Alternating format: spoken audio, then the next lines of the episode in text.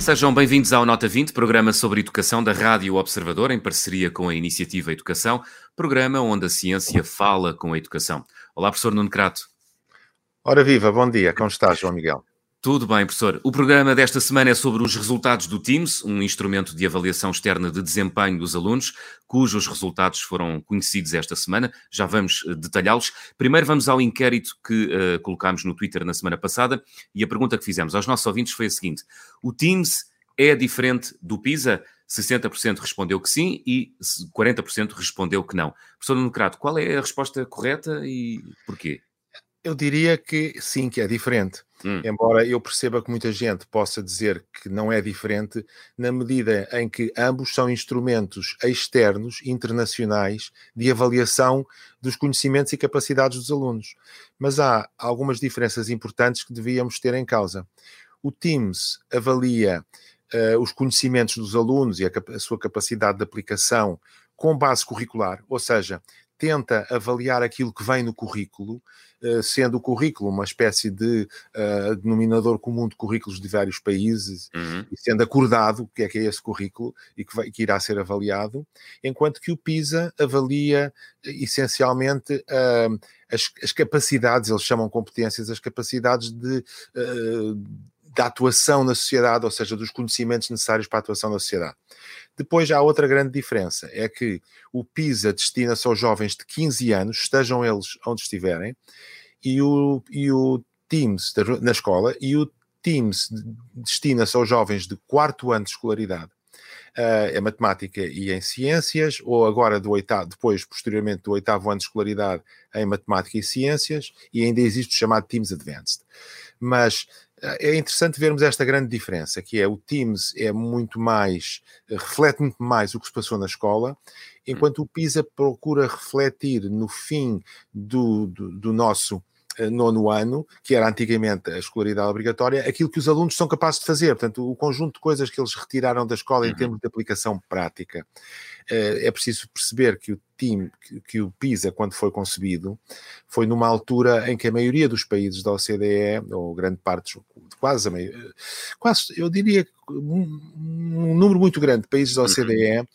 Tinham a escolaridade obrigatória que acabava ao nono ano, e portanto, ou à volta do nono ano, e portanto era aquilo que os jovens estavam prontos a fazer na entrada da sociedade se não prosseguissem os estudos. Portanto, há estas eh, duas grandes diferenças, um é de idade, o outro é de, de, de ano de escolaridade, uh, e um destina, é mais genérico, mais de aplicações, e o outro mais ligado ao currículo. Mas são uh, ainda assim dois bons instrumentos para avaliarmos até o sucesso educativo uh, do nosso país. V vamos, uh, já, já, vamos, uh, no seguimento da nossa conversa, até com o nosso convidado, perceber que tendências é que temos assistido nos últimos anos. O nosso convidado chama-se João Maroco, é professor de Estatística e Métodos de Investigação no INSPA, Instituto Universitário, é também especialista em avaliação educativa e coordenou vários estudos internacionais, precisamente sobre esta a questão do desempenho dos alunos e sobre o sucesso do nosso sistema de ensino. Professor João Maroco, bem-vindo à Nota 20 e, antes de mais, muito obrigado pela disponibilidade. Olá, bom dia. Um, o que é, vamos concentrar-nos hoje no Nota 20 no Teams. Um, o que é que é o Teams? O que é que faz o Teams? Uh, o Teams, como o professor Nuno Crato referiu ainda há pouco, é um estudo internacional de avaliação externa. Uh, o Teams quer dizer Trends in International Math and Science Study, Portanto, é um estudo que avalia as tendências internacionais, matemática e ciências no quarto ano. Portugal tem participado essencialmente no quarto ano e no oitavo ano também. Um, e, portanto, o que o estudo faz é, utilizando um referencial que é definido pela IA, avalia aquilo que os alunos conseguem fazer uh, no quarto ano a matemática e ciências e tem feito isto desde, desde 1995. Apesar de Portugal só ter participado nas, nas últimas três edições e, e em 1995, o estudo realiza-se de 4 em 4 anos e envolve mais de uma meia centena de países em todos, todos os anos. Uhum. E é, é baseado em perguntas que são dirigidas aos alunos ou é nos resultados? Uh, como é que é feita a obtenção dos resultados deste estudo, uh, professor João Maroco? O, o, Teams, uh, como o PISA, são, são estudos de avaliação externa muito interessantes porque avaliam não só aquilo que os alunos sabem, que eles conseguem fazer, num teste muito semelhante àquilo que são os nossos testes uh, de avaliação externa, quer sejam provas de afeição, quer sejam os exames. Mas, para além disso, ou seja, para além de avaliar as, as, aquilo que os alunos conseguem fazer no teste, o Teams também tem um conjunto de questionários às famílias, aos alunos, às escolas e aos professores, que tentam enquadrar o desempenho dos alunos na sociedade na, nos resultados socioeducativos da escola. Portanto, é, é, é, é possível, através do Teams, perceber uh, o percurso, uh, com detalhe, o percurso do aluno, pelo menos uh, no primeiro ciclo, não é? Porque o Teams diz respeito, avalia os alunos no final do primeiro ciclo, portanto, no quarto ano, quarto ano dando-nos dando uma boa radiografia do desempenho do aluno e do meio onde ele está inserido também. Exatamente. Desculpa interromper, mas há, por exemplo, um estudo que nós já discutimos aqui hum. foi um estudo sobre o chamado efeito de ficção. Porque é que a leitura de textos literários é mais importante para o desenvolvimento da capacidade de leitura dos jovens do que outro tipo de textos. Esse estudo foi feito com base em perguntas do, do, PISA. Ou seja, o que os investigadores fizeram foi olharam para os resultados escolares dos alunos, no, resultados no PISA, não é resultados escolares, resultados no PISA, e cruzaram esses resultados com o, os, as respostas a esse inquérito, o que é que esses alunos liam, o que é que liam mais, etc. Uhum. Portanto, digamos, tanto o PISA como o Teams permitem estudar muitas coisas uh, em, em, termos internacionais que são interessantes. Professor João Maroco. Uhum. Não, e, e, sem dúvida, e portanto, eh, enquanto num, num, exame nacional nós, ou numa prova de aflição nós, nós temos o resultado dos alunos e, e para aí, no, no, no Teams ou no PISA, temos resultados dos professores, resultados, enfim, caracterização dos professores, das suas crenças, das suas práticas letivas, temos resultados da escola, eh, das características da escola, o tipo de financiamento, a porcentagem de alunos favorecidos, etc. Temos próprias características dos alunos, por exemplo, eu acho imensa piada, porque enfim, também trabalho um bocadinho nesta interface da psicologia, o time se pergunta aos alunos qual é a sua motivação para aprender matemática. E depois chega-se sem, sem grande surpresa, na minha opinião, à conclusão que os alunos que estão mais motivados têm melhores resultados. Mas isto para dizer o quê? Porque que a escala de motivação para aprender matemática é claramente uma escala psicométrica e, portanto, não é um teste no sentido em que há uma, uma, uma nota que diz se o aluno teve um bom resultado ou teve um mau resultado. Mas, de facto, todas estas medidas, uh, uh, digamos, auxiliares, permitem enquadrar os resultados e permitem tentar explicar os resultados. Porque é que uh, os alunos de um determinado país têm melhores resultados que os alunos de outro país, quais são as características das famílias por exemplo, uma das características das famílias que também se sabe que influencia muito os resultados é o estatuto socioeconómico da família, eh, é as habilitações literárias das mães, em particular, é a motivação uh, que os pais têm sobre as expectativas que, que, que os filhos devem alcançar na, na, escola, no seu percurso escolar. Uh, e, portanto, todos estes resultados acabam por nos ajudar a enquadrar as diferenças que se observam entre países. Porque, repare, uhum. se o teste é o mesmo, enfim, se, se, os alunos, do ponto de vista genético, são, são muito semelhantes, são todos Homo sapiens, sapiens, porque é que há diferenças tão grandes de desempenho? E essas diferenças tão grandes de desempenho, obviamente, não está em características uh, intrínsecas dos alunos, mas está, está, em características dos sistemas educativos e das políticas educativas e dos currículos e por aí fora. Claro. E o TIMS, contrariamente ao PISA, faz, deixa-me só dizer isto, faz, faz isto que eu acho que é mais útil, ou seja, eu acho que a informação que os países conseguem retirar do, do TIMS é melhor do que a informação que conseguem tirar do PISA, apesar do PISA ser bem mais conhecido, porque o, o, time de facto faz esta avaliação quase 360 graus uh, em torno do aluno. Uma das uhum. coisas que eu acho que é muito interessante que o se faz e o PISA não faz é uma análise da matriz curricular de cada um dos países. Quais são os tópicos que saíram no teste Teams que o país ensina no seu currículo ou não ensina. E isto é muito ah, revelador de porque é que, por exemplo, uh, em Portugal, no Teams 2011, as nossas crianças tinham resultados muito fracos na, na parte da análise de dados e em 2015 e 2019 subiram imenso. Porquê? Porque o currículo passou a incluir a estatística no primeiro ciclo e, entre, e antes disso não, não tinha. E, portanto, eh, de facto, eh, este estudo é, é, interessante nesse sentido em que não dá simplesmente o resultado de um aluno, mas dá dados suficientes para tentar explicar porque é que o aluno daquele país teve os resultados que teve. Muito bem, então vamos à substância dos resultados uh, obtidos por Portugal em 2019. Um, registámos uma queda na, na aprendizagem da matemática. Ah, que outras tendências uh, registámos neste Teams 2019, uh, professor João Maroco? E que importa sublinhar?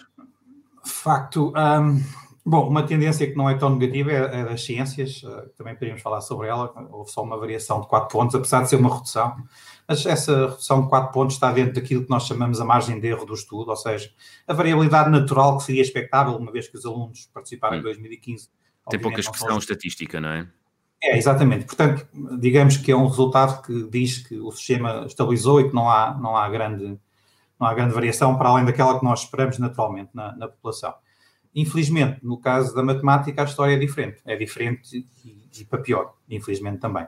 Porquê? Porque há uma queda de 16 pontos relativamente a 2015 e esta queda de 16 pontos não, não se enquadra na tal margem de erro que eu falava ainda há pouco, não se enquadra naquela variação natural que seria expectável por estarmos a falar de grupos de alunos diferentes. E, portanto, há de facto aqui, uh, aconteceu algo entre 2015 e 2019 e o que interessa perceber é uh, o que é que foi feito neste período, um pouco antes também, talvez, para explicar esta, esta variação, esta queda, como eu disse, é, é estatisticamente significativa e, portanto, não é por acaso, não é por azar, não é, enfim, uhum. não é algo que possa passar despercebido a quem decide sobre a educação. Uhum. Uh, na sua opinião, e o professor uh, João Maroco tem uh, trabalhado também com sistemas de avaliação ou com mecanismos de avaliação dos, do, do, dos sistemas de ensino, na sua opinião, isso deve-se a quê? No caso da matemática? Hum. Uh, é uma pergunta complexa e, enfim, eu vou, porque não temos o dia todo, porque ficaríamos certamente aqui o dia todo a, a discutir isto. Uh, eu vou tentar resumir. Há, há essencialmente três, uh, três grandes linhas de ação ou de fatores determinantes no resultado de um aluno num determinado país, que são, obviamente, o currículo, aquilo que o aluno. não é aquilo que está no currículo escrito, é aquilo que de facto é ensinado ao aluno e aquilo que o aluno aprende, ou seja, o chamado currículo obtido.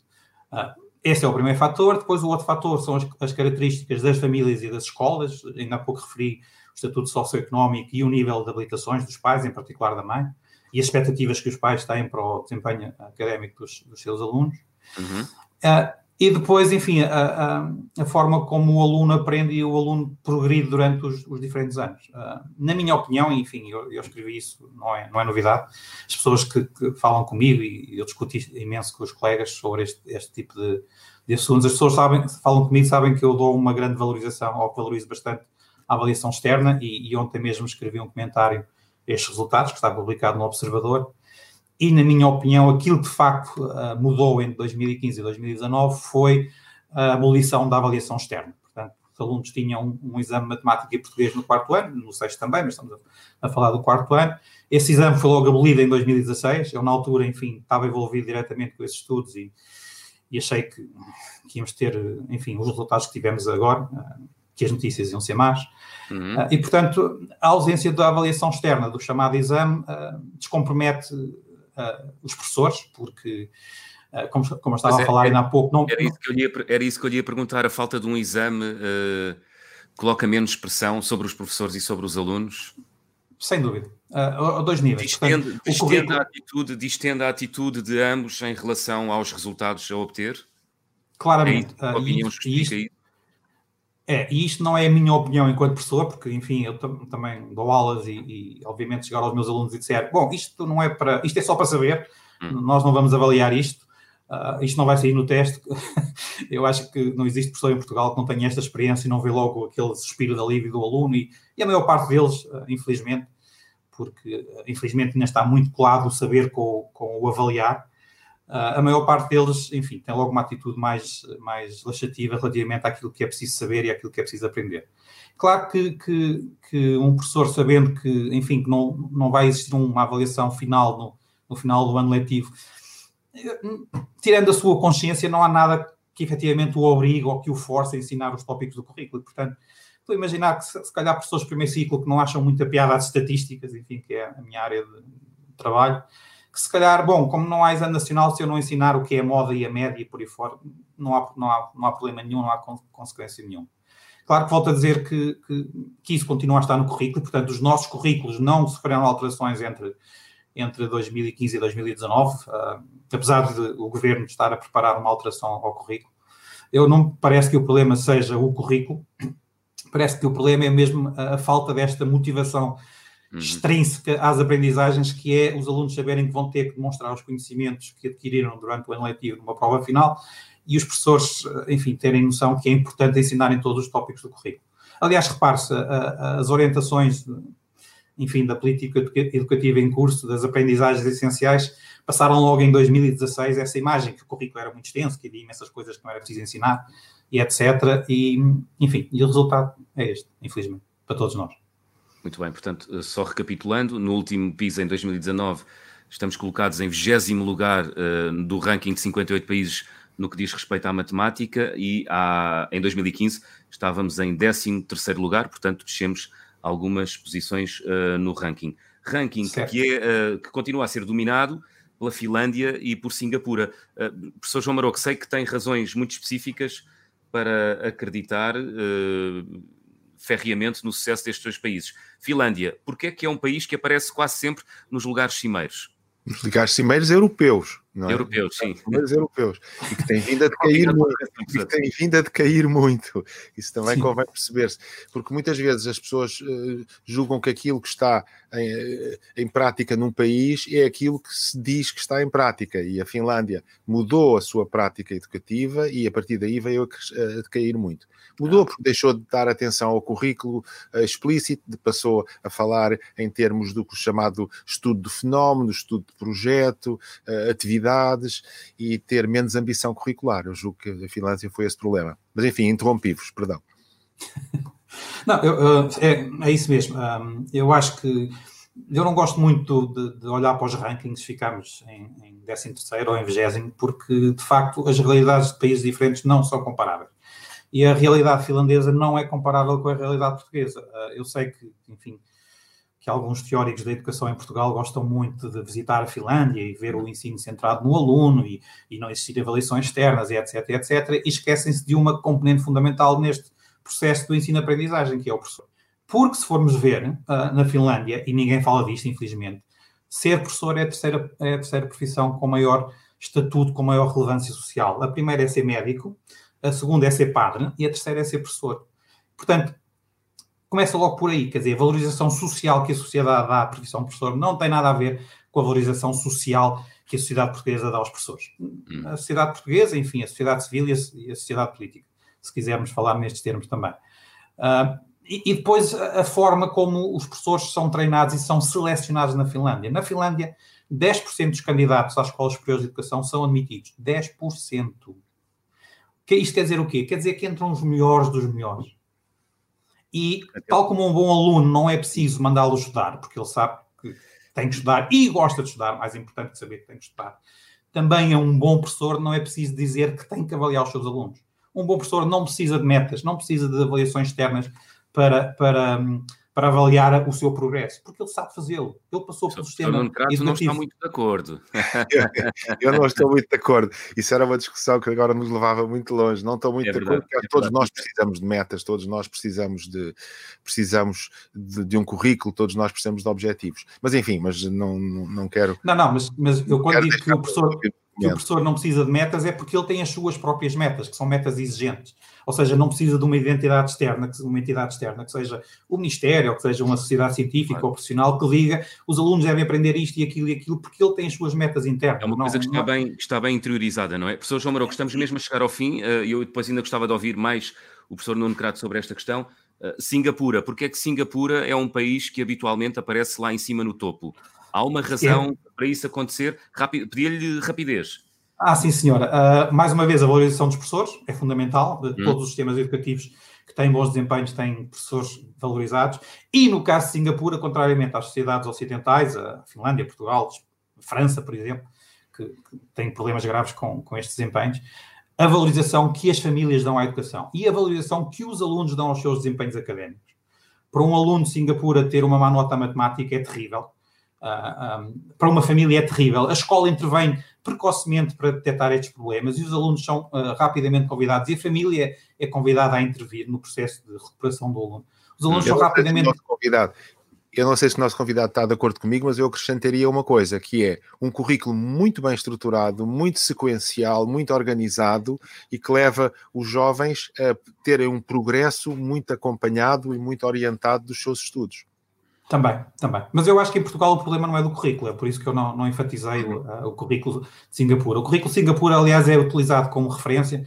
Eu estou a trabalhar com o Banco Mundial na, na reformulação do currículo da, da, Arménia e um dos documentos de referência do novo currículo de Matemática e de Ciências da Arménia é o currículo de Singapura. Mas, eh, enfim, assumindo que o currículo está bem, está bem construído, porque é que depois o currículo implementado e aquilo que é de facto aprendido pelos alunos não funciona? Tem a ver com a valorização dos professores e tem a ver com a valorização das famílias sobre a educação. E está aí a receita. muito rápido. Está aí, parece fácil, mas é essa a receita do sucesso, pois. não é? Parece, mas não é.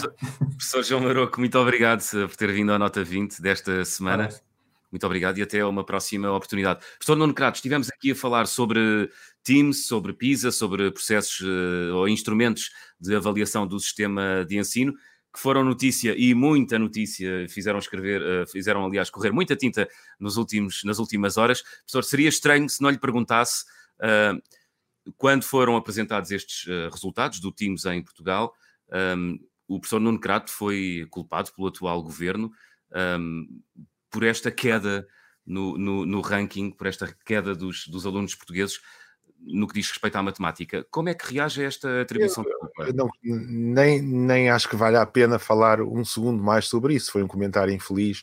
O que é importante é analisarmos aquilo que se passou e analisarmos aquilo que devemos fazer para melhorar o ensino de, destes nossos jovens. Uhum. Parece-lhe que, desculpe-se insistir, uh, os currículos e as metas tornaram-se demasiado exigentes para os alunos? Não, acho que não, acho de forma alguma. A minha noção sobre isto é que, uma vez uh, resolvidos todos esses problemas envolventes que o, que o professor João Maroco falou, de, da família, da motivação, da qualidade dos professores, de, de, de da valorização da, que a sociedade dá ao estudo e que dá aos professores, uma vez esses problemas que são problemas que, que são problemas envolventes, aquilo que deve ser feito e aquilo que é essencial é um currículo ambicioso e bem estruturado e avaliação. São essas duas coisas, são as receitas do sucesso, que aliás são receitas muito simples. Uhum. Portanto, deviam ser introduzidos os exames novamente no. no, no alguma forma de avaliação, sim, alguma forma de avaliação externa é importante. Repare-se que antigamente tínhamos, as, desde 2001, que havia as provas finais de, avalia, de aferição, as provas de aferição no quarto ano de escolaridade, que agora que desapareceram. Desapareceu tudo isso. Muito bem. Um, sobre o Teams e sobre o PISA e sobre os instrumentos de avaliação dos sistemas de ensino, pedia-lhe habitualmente duas eh, breves notas com a habitual maldade de lhe dar apenas 30 segundos, podemos fechar o programa. eu, eu, eu, julgo que já, já dei as, as, breves notas, ou seja, é importante esta avaliação internacional, é uma avaliação independente, é uma avaliação externa e que nos permite não só comparar-nos com os outros países, como também comparar-nos connosco próprios uh, num período anterior e ao longo do tempo e, uh, em minha opinião, é aquilo que lhe disse: é que as duas coisas essenciais para melhorarmos a nossa posição neste, nestas avaliações internacionais é melhorarmos a educação. E essas duas coisas essenciais para melhorarmos a educação são um currículo ambicioso e alguma forma de avaliação externa que ajude todos a progredir. Professor, estamos de regresso na próxima semana. Será o último programa desta temporada do Nota 20. Exatamente. Até para a semana.